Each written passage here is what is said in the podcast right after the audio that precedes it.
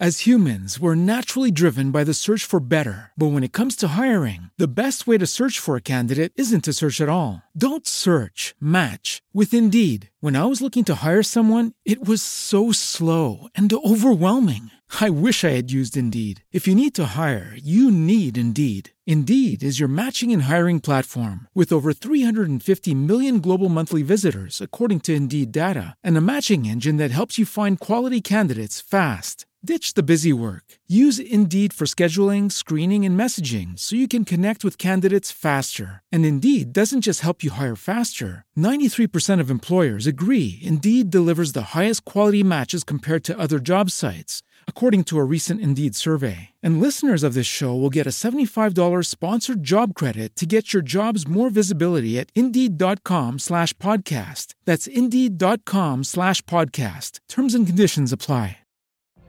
What if you could have a career where the opportunities are as vast as our nation, where it's not about mission statements, but a shared mission? At U.S. Customs and Border Protection, we go beyond to protect more than borders from ship to shore, air to ground, cities to local communities. CBP agents and officers are keeping people safe. Join U.S. Customs and Border Protection and go beyond for something far greater than yourself. Learn more at cbp.gov/careers. Relatos del lado oscuro.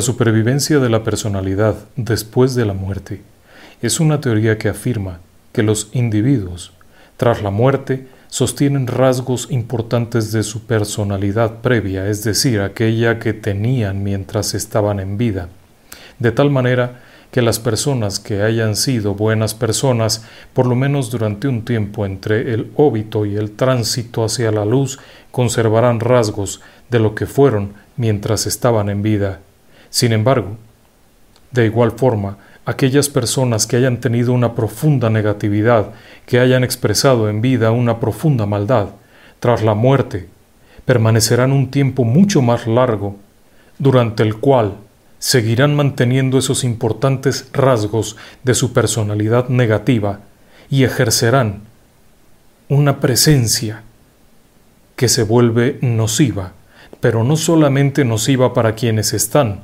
en el mismo espacio con vida, sino también para aquellas otras presencias que tras desencarnar hayan permanecido cerca de estos individuos, de estos seres, de tal forma que su influencia negativa no solamente se limita a aquellos seres vivos que habitan en la misma casa, sino también a aquellos otros que ya han muerto y que permanecen en el lugar, de acuerdo con la teoría más fuerte que apunta a la supervivencia de la personalidad después de la muerte, un individuo tras la partida, es decir, cuando desencarna, tiene que pasar un tiempo durante el cual va dejando atrás las cosas de la vida.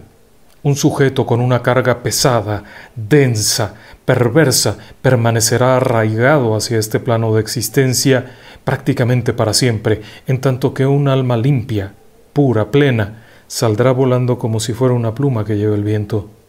Eso explicaría el por qué, en lugares en donde hay presencias definitivamente perversas, las apariciones suelen ser por mucho más tiempo, y en lugares en donde ha muerto alguien de luz, la partida es casi inmediata.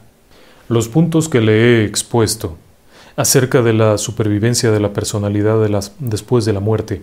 Explicarían el por qué algunos espacios, algunos edificios, algunos eh, hogares presentan una fenomenología tremenda, en donde no solamente hay una presencia paranormal, sino hay diversas, y se pueden distinguir las personalidades de cada una de ellas.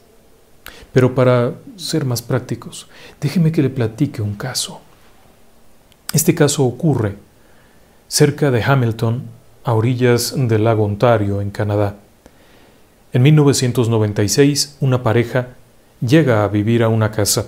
Han encontrado la casa y les ha parecido fantástica. Son un hombre, una mujer y una niña. Son una familia reconstituida. Él, de unos 45 o 46 años, ha tenido un divorcio previo. Ella, a sus 30 años, 15 años menor que eh, su novio, ha tenido también un divorcio previo y producto de aquel matrimonio tiene a esta pequeñita de 6 años. Se llevan bien. Han estado saliendo por unos dos años, se entienden muy bien, la niña le tiene particular aprecio a él, por lo que la relación va prosperando y deciden irse a vivir juntos. Dejar atrás cada uno su propio departamento y unirse en una nueva familia. Y esta casa que han encontrado es una casa preciosa. Es una casa que no es nueva, es una casa que debe de ser de los años 30. Construida a la antigua, tiene esta escalera preciosa, a la antigua con un barandal, tiene estas habitaciones amplias, tiene características que son ideales para formar una familia. Si bien no es una casa de lujo, es evidencia de que esta casa nunca fue concebida como una mansión, simplemente es una casa antigua. La familia llega, hacen tratos, resulta muy conveniente. Así que sin pensarlo más, hacen un voto de amor entre ellos y se mudan a vivir juntos. Pero la casa conserva muchos secretos y muy pronto se irían revelando poco a poco. Desde los primeros momentos, su llegada a la casa no es exactamente bien recibida. El primer día, mientras están bajando cajas y acomodando cosas, están acompañados por una pareja de amigos. Mientras realizan esta tarea de descargar cosas, acomodarlas, se percatan de un detalle. En la casa se llegan a escuchar por momentos los pesados pasos de alguien, alguien que camina y se acerca, pero cuando volteas no hay nadie. Es una casa de madera, por lo tanto el entrepiso es un piso de madera gruesa envigado por abajo con un plafón falso. El sonido de alguien que camina es inconfundible. No hay mucho lugar a errores, como por ejemplo pensar que pudiera tratarse de ratones o de alguna instalación. Sin embargo, la pareja que está encantada con la casa y la niña que está fascinada con tener este espacio hermoso que además tiene jardines, decide inventarse la excusa clásica. Es una casa vieja, son sonidos propios de una casa vieja.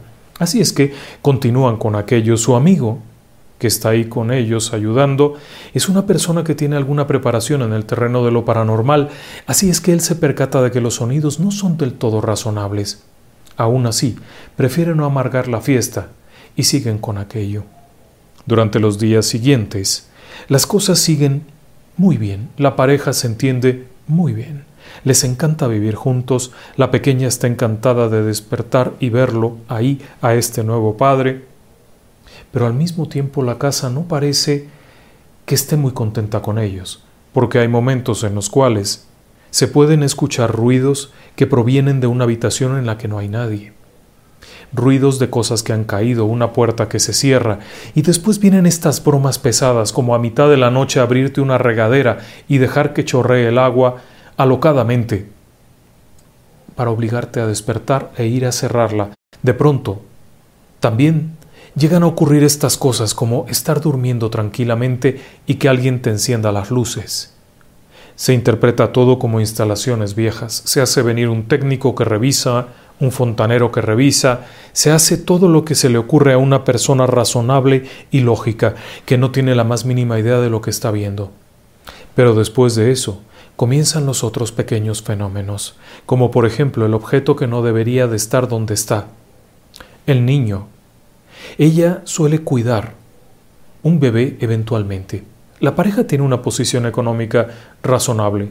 Él trabaja en la construcción y en asuntos inmobiliarios, trabaja muy cerca de la casa, así es que están muy bien. Pero ella eventualmente cuida el bebé de una amiga. Hace de niñera. Es un chiquilín de dos años, un encanto. Pero se ha percatado de algo curioso. A veces cuando lo acuesta en su corralito para que tome la siesta.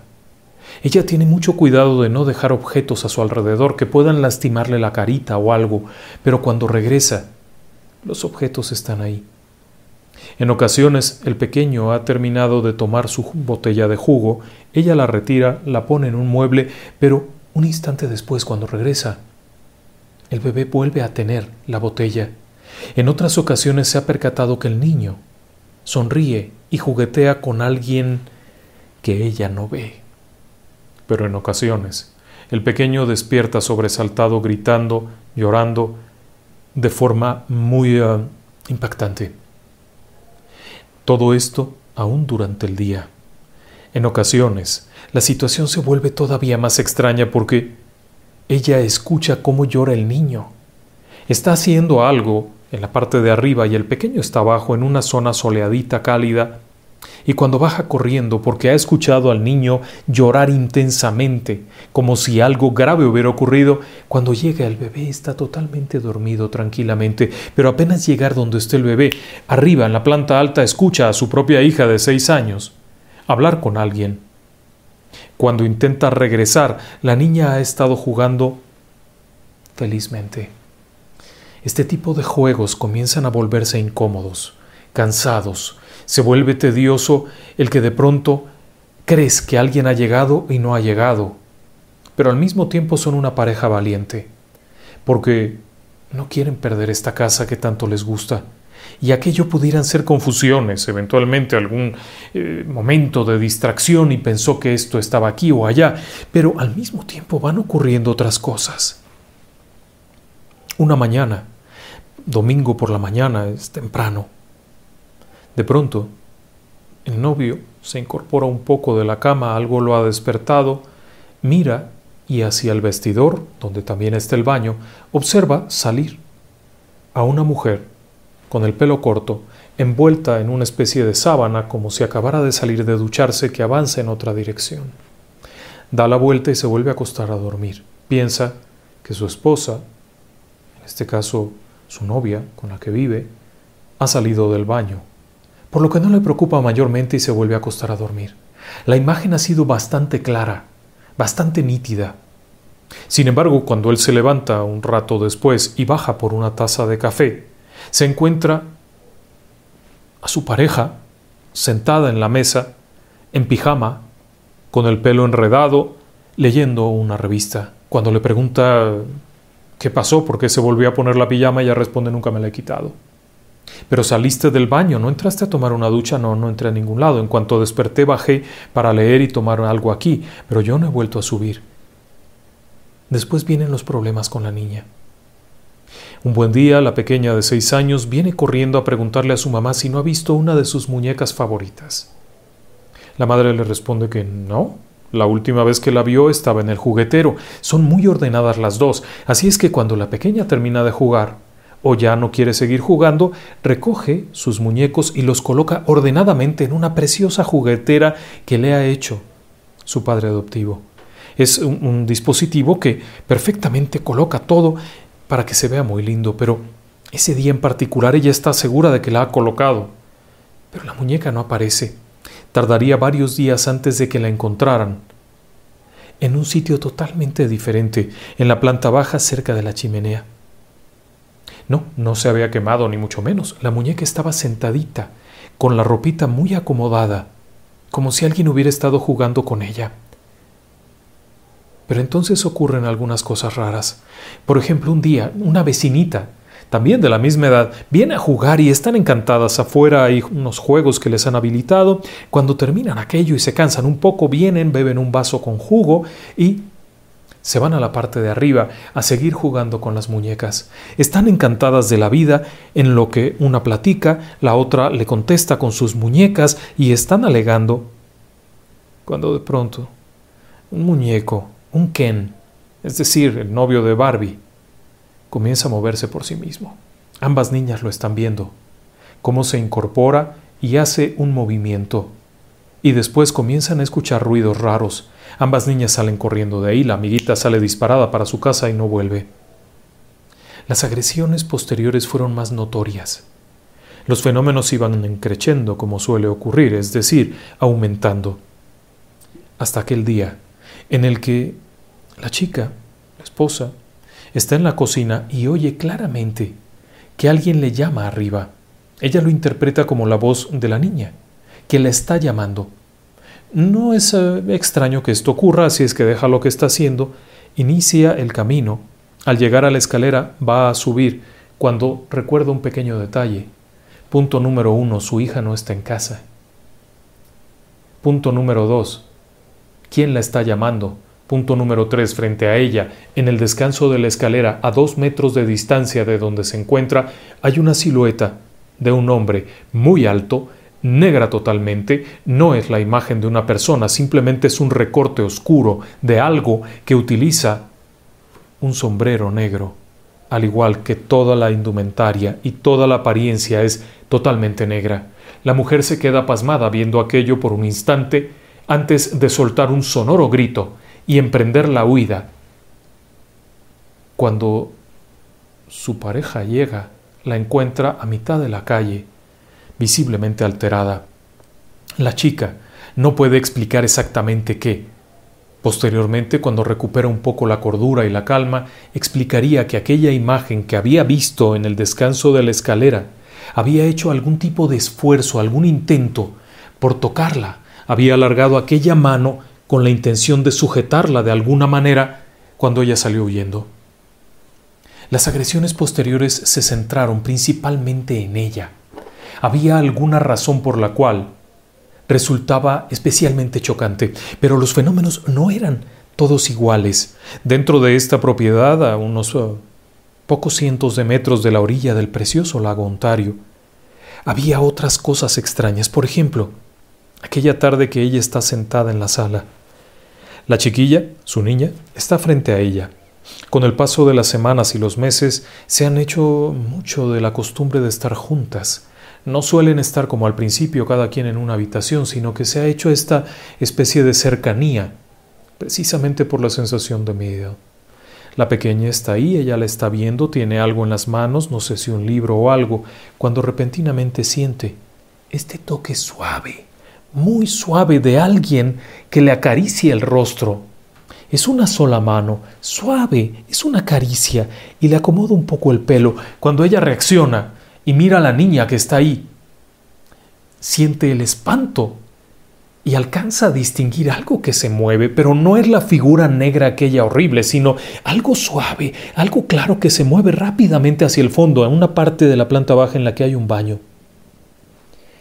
La sensación ha sido triste, extraña, pero al mismo tiempo no era agresiva. Los fenómenos continúan ocurriendo ahí y, casualmente, aquel amigo que había ayudado durante la mudanza, quien, por cierto, se dedicaba a la investigación paranormal o por lo menos trabajaba en esto, había comenzado a recopilar estos testimonios. Él y su esposa habían ido en varias ocasiones a la casa, se habían percatado de ciertas cosas e incluso habían sido objeto también de alguna agresión cuando diversos objetos les fueron lanzados una y otra y otra vez, inclusive a uno de ellos lo habían abofeteado. Los fenómenos dentro de la casa eran conocidos, incluso por los vecinos, quienes en más de una ocasión habían visto cosas muy raras. Ellos recordaban un incidente en el cual cuando volvieron a la casa, el vecino de la casa que está más cerca, que son prácticamente una sola casa dividida en dos, salió rápidamente para advertirles que alguien había entrado. Momentos atrás, cuando el vecino regresaba de caminar, había visto en la ventana de la habitación del frente, arriba, una imagen que era muy clara. Había una persona en la ventana, como vigilando hacia afuera. Su interpretación del vecino es que habían entrado rateros y había alguien vigilando para verificar. Inmediatamente él había corrido para llamar al 911, es decir, a la policía. Mientras están ahí, aparecen los policías, quienes revisan la casa de punta a cabo sin encontrar ninguna llave abierta, ninguna puerta violada, nada, todo estaba en orden y no había nadie dentro. Al preguntar cómo era la persona que habían visto, la descripción resultaba por demás preocupante. La descripción era de una jovencita, no una niña, no una adulta, una jovencita, en la ventana, con un adorno en el cuello. Algo moderno. No era una aparición de ropa victoriana, ni mucho menos algo moderno, con el pelo recogido atrás. Aquello era raro. Aún así, dado que habían hecho un gasto importante, prefieren seguir ocupando la casa. Su amigo les comienza a ayudar a investigar un poco los antecedentes, descubren que la casa es de los años 30. Pero no solamente eso, sino que la casa pertenecía a una construcción mayor y era una especie de lugar de alojamiento, no solamente para empleados de una finca mucho mayor que estaba cerca, sino para personas que llegaban de visita. Por lo tanto, no era una casa como tal, sino un alojamiento. Más allá, a unos metros, se encontraba una antigua casa muy espectacular que había sido también parte del conjunto. Ahora estaba dividida en dos y frecuentemente había cambios de personas. Esta casa había estado en alquiler muchas veces y muchas veces había sido desalojada en periodos cortos de tiempo, a pesar de que las rentas eran discretas y la ubicación privilegiada. Conforme siguen adelante, llega un momento en el cual las sensaciones dentro de la casa van desde un repentino frío intenso hasta la sensación de miedo, pero no del miedo propio, sino del miedo de alguien más. Era una sensación que se describía como si alguien te pasara su miedo, como si supieras que alguien le está pasando muy mal y está ahí contigo. En otras ocasiones, la figura negra también fue vista, en más de una ocasión. El momento crítico ocurre cuando la chica, la mamá de la pequeña de seis años, está en la cocina. Es tarde, es de noche, su pareja no ha llegado todavía del trabajo, la chiquitina está sentada en la sala de estar viendo la televisión. Ella escucha claramente cómo alguien entra a la casa, lo que le hace pensar que es su pareja. Y le da gusto saberlo. Cuando voltea a ver, no hay nadie, la puerta está cerrada, nadie ha entrado, le pregunta a la niña, la niña responde, no, no ha llegado nadie.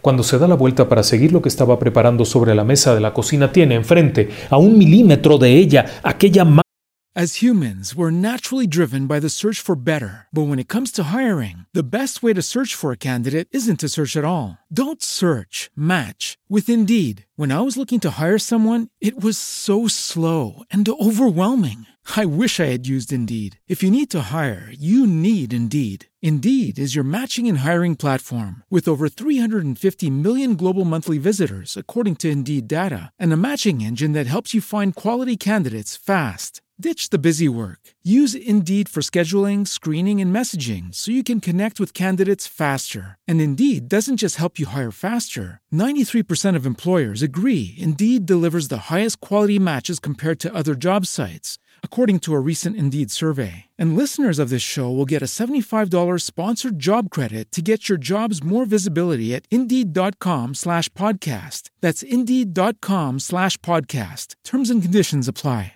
Casa negra.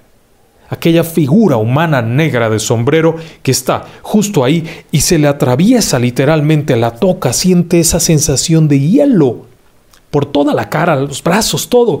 El espanto es tal que cae de espaldas. El golpe hace que la niña venga corriendo a ver de qué se trata. Pero obviamente ya no está aquello, lo que hubiera sido. Unos días después, y gracias a la intervención de su amigo, reciben la visita de una mujer muy mayor. Es una sensitiva, una mujer que percibe las cosas. Ha estado muy enferma, por eso no ha podido ir. Cuando llega viene asistida por dos mujeres más, se sientan en la parte central de la casa, se acomoda aquella mujer y les pide que por favor eh, hagan una oración previa, se tomen de las manos y pidan la protección del cielo y de nuestro Señor y que con la bendición divina y la presencia de todos los ángeles comenzarán a ver qué es lo que ocurre ahí. Aquella mujer entonces se coloca en una posición dada y unos instantes después cierra los ojos, permanece con las manos en una posición, acto seguido abre los ojos nuevamente y comienza a ver a su alrededor. Y comienza a hablar con alguien que solo ella está viendo porque los demás no. Pero lo primero que dice es, pequeña, ¿qué haces aquí? ¿Por qué no has partido? ¿Qué haces aquí? Eres muy joven, no debes estar aquí. Lo entiendo, pero no es tu culpa. Lo entiendo, pero tienes que seguir tu camino. Lo sé, tienes miedo, lo sé. Pero yo te digo, sigue tu camino. En el nombre de nuestro Señor, sigue la luz, está para ti, han venido por ti. Pido a los ángeles que me acompañan, a los seres de luz, a todos aquellos seres de bondad que están conmigo ahora, que acompañen a esta criatura al seno del Señor. Hay una sensación rarísima en el ambiente. De pronto todo parece ser diferente, de pronto todo se siente con este resplandor inusual. Acto seguido todo se calma de nuevo. ¿Y tú por qué sigues aquí? ¿Qué haces aquí? ¿Por qué estás aquí ahora? No, no puedes acercarte. No, no puedes avanzar hacia mí. Tú no tienes poder sobre mí. Retrocede, busca tu camino y lárgate. Acto seguido la mujer reacciona como si hubiera despertado, mira a todos, aquellas personas se le quedan viendo, les pide un vaso con agua urgentemente, le traen el vaso, un vaso grande que bebe rapidísimo. En lo que van a traerle otro, la mujer se está recuperando un poco y entonces les dice serenamente, aquí hay varias personas, no es una. Había una chiquilla de 15 años, 16, es una jovencita, es muy reciente, esta jovencita no tendría por qué estar aquí, simplemente su muerte no era ahora, no tenía por qué morir, por ello fue que no partió porque nadie se acercó a ayudarla, pero se ha ido, está en gracia, ya está tranquila. Ella ha partido, pero los demás no han partido. Hay aquí personas que tienen mucho tiempo. Uno de ellos es un varón, es un varón muy alto, que es muy agresivo. No deberían dejar que se acerque, ni a la niña ni a ningún pequeño. Es violento y es peligroso. No ha querido partir, le he pedido que se vaya, pero no va a aceptar. Hay otras personas que están aquí y que él está reteniendo, no las deja partir, tienen miedo. Aquella mujer se disculpa entonces y pide que la acompañe en el auto. Las dos mujeres que le han escoltado la ayudan a levantarse y vuelven al auto.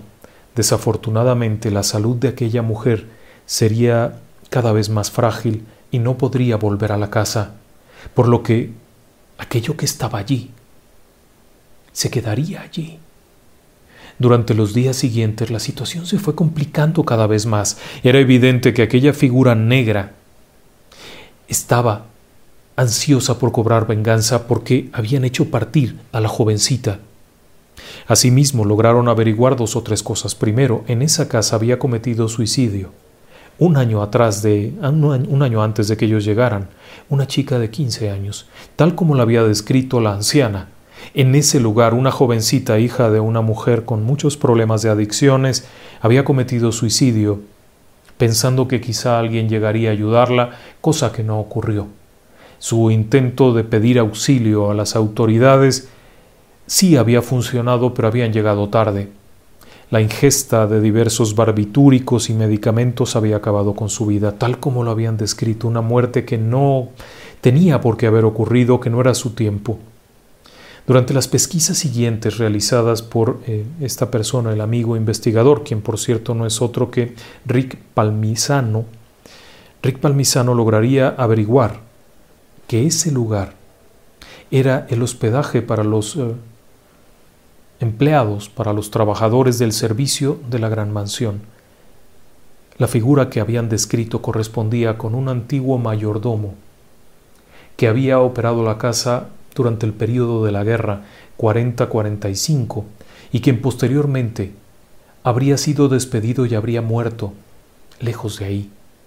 Evidentemente, durante el período de la guerra en que fue el amo y señor de la casa cuando el dueño fue enviado lejos de Canadá por cuestiones políticas, él asumió el control total, el dominio sobre todos, y según se contaba, había sido un auténtico tirano, un tirano que incluso había llegado a golpear a los demás trabajadores, pero que además se había visto involucrado en una serie de temas de mafia, de violencia, de abortos clandestinos, de asesinatos incluso. Algún trabajador que se había opuesto que había amenazado con denunciarle por las continuas vejaciones e incluso ataques de carácter sexual contra las trabajadoras, había sido eliminado. Sus restos habrían sido simplemente colocados por ahí en alguna parte. De acuerdo con las pesquisas de Palmisano, aquella entidad nefasta permanecía ahí. Posterior a esto realizarían una serie de sesiones, tanto de voces electrónicas, EVPs, fotografías, videos, que culminarían con una serie de imágenes impactantes de visiones de personas que estaban ahí dentro. De acuerdo con lo que un pendulista, un experto en péndulo, realizaría, quienes estaban allí eran personas que habían sido asesinadas ahí mismo. Y la presencia oscura de este hombre que si bien no había muerto dentro de la casa, había regresado a seguir controlando. Pero además, había un tercero, un espíritu que había regresado a la casa, que había encontrado ahí sus mejores años y por deseo de llegar a un sitio seguro, a un lugar agradable, había vuelto y había caído en esta trampa, en esta especie de dominación. La pareja lograría concebir un bebé. Cuando meses después el pequeño nace, la situación se vuelve insostenible. Las agresiones ya no solamente son contra la esposa, sino específicamente contra el bebé. Es obvio que aquella presencia nefasta se daba cuenta que este bebé significaba todo en la vida de estos dos, y por lo tanto las agresiones iban para allá. La pareja tendría que abandonar la casa. Durante los meses siguientes seguirían las investigaciones, revelando más detalles acerca de lo que ahí había ocurrido. Sin embargo, a pesar de esto, no encontrarían evidencia clara.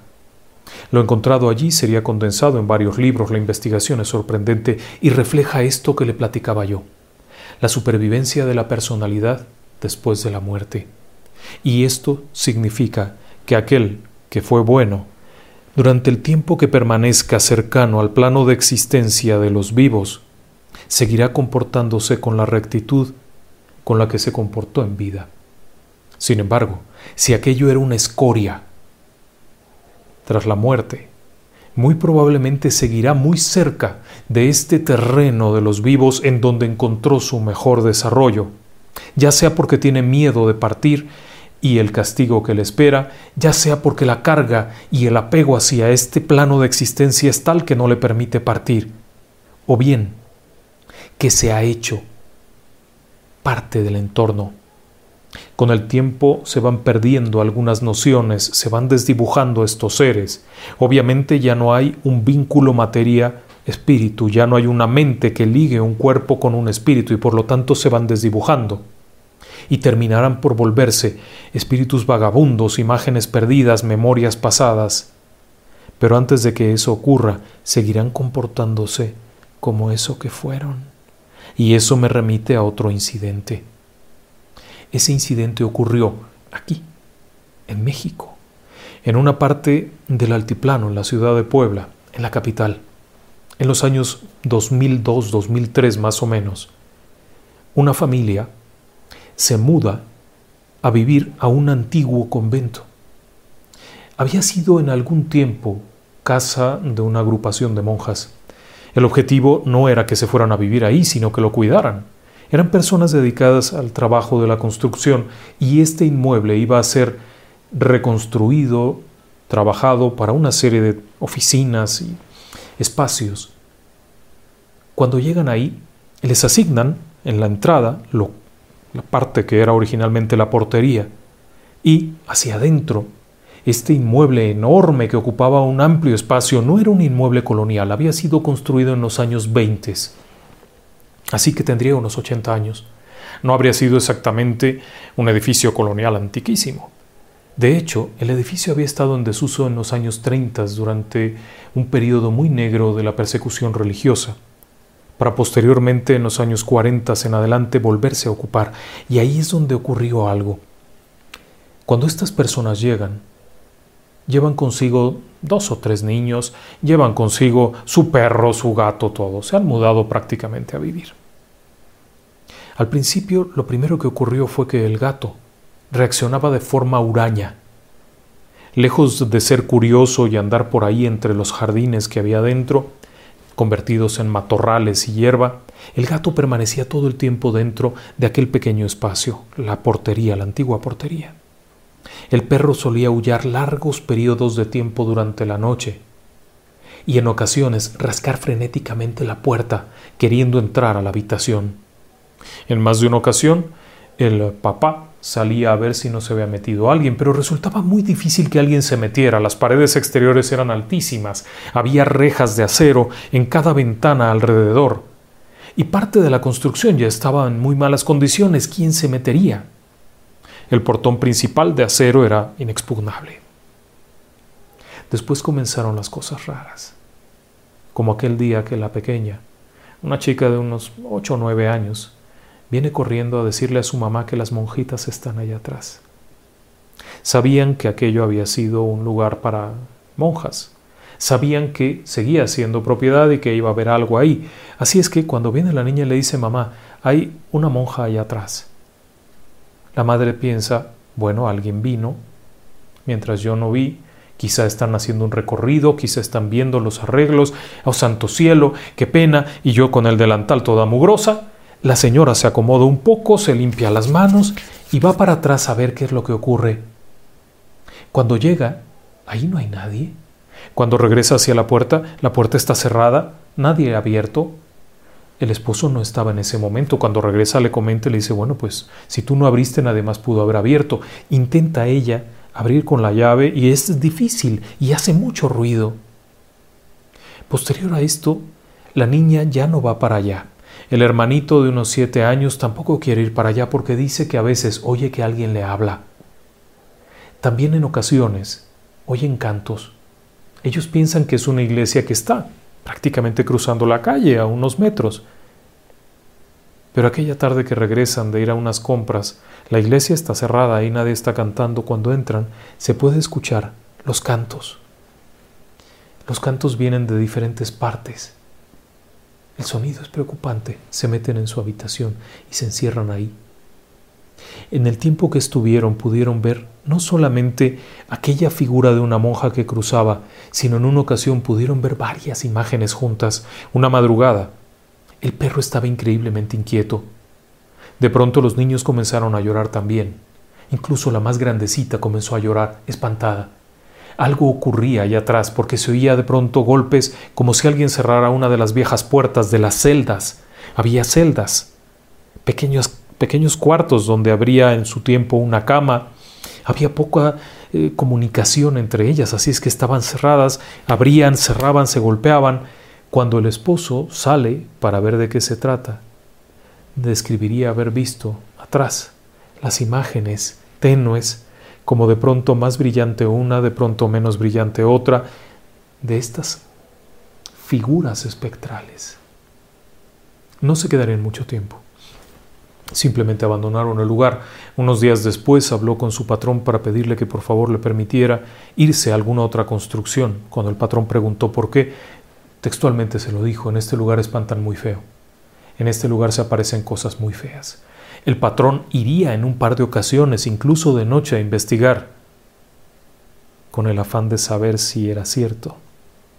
Déjeme comentarle que no solamente le dio trabajo al velador en otro lugar, sino que él mismo tuvo que ir a que lo ayudaran un poco.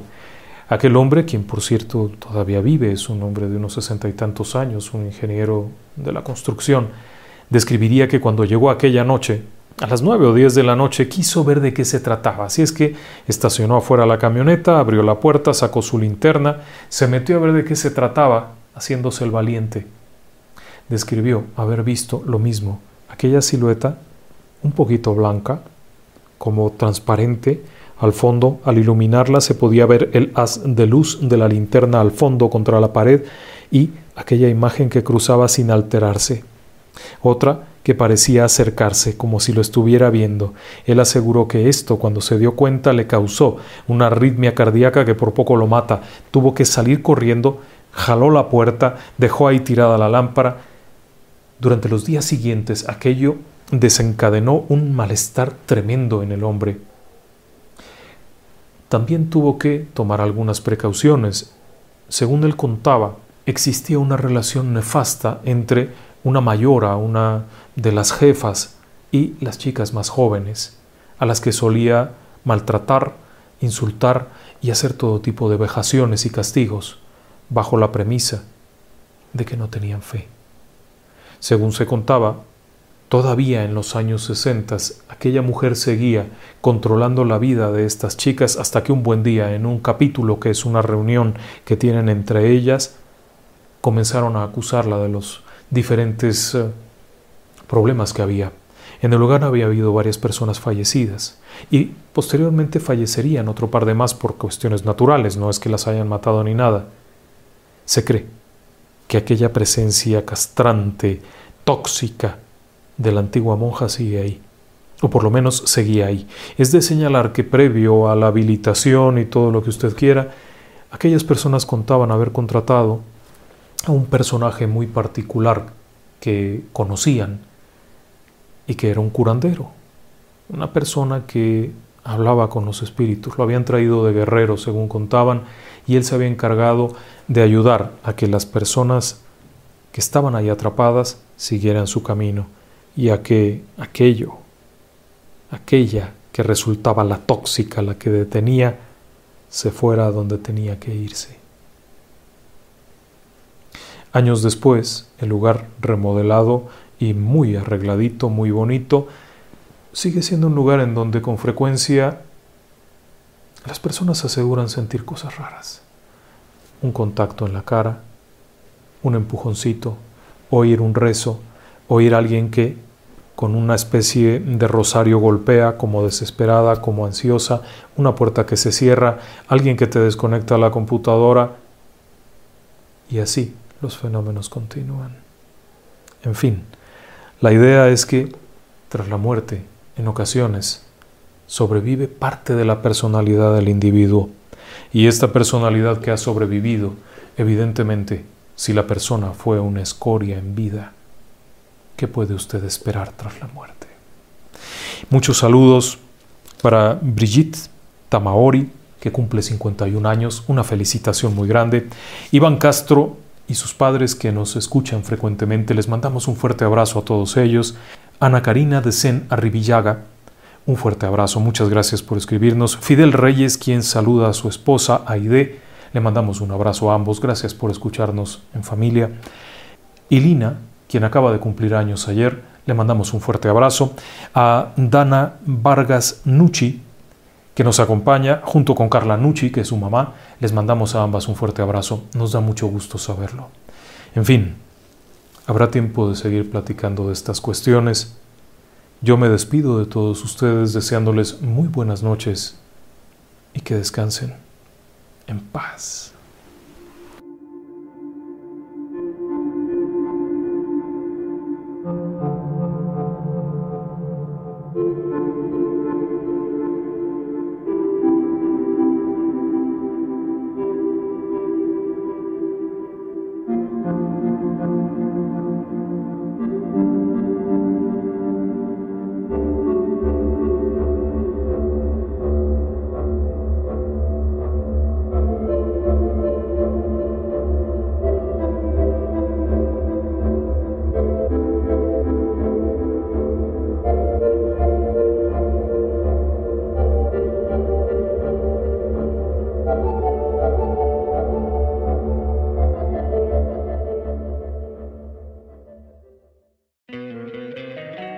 Encantaría tener 100 dólares extra en tu bolsillo?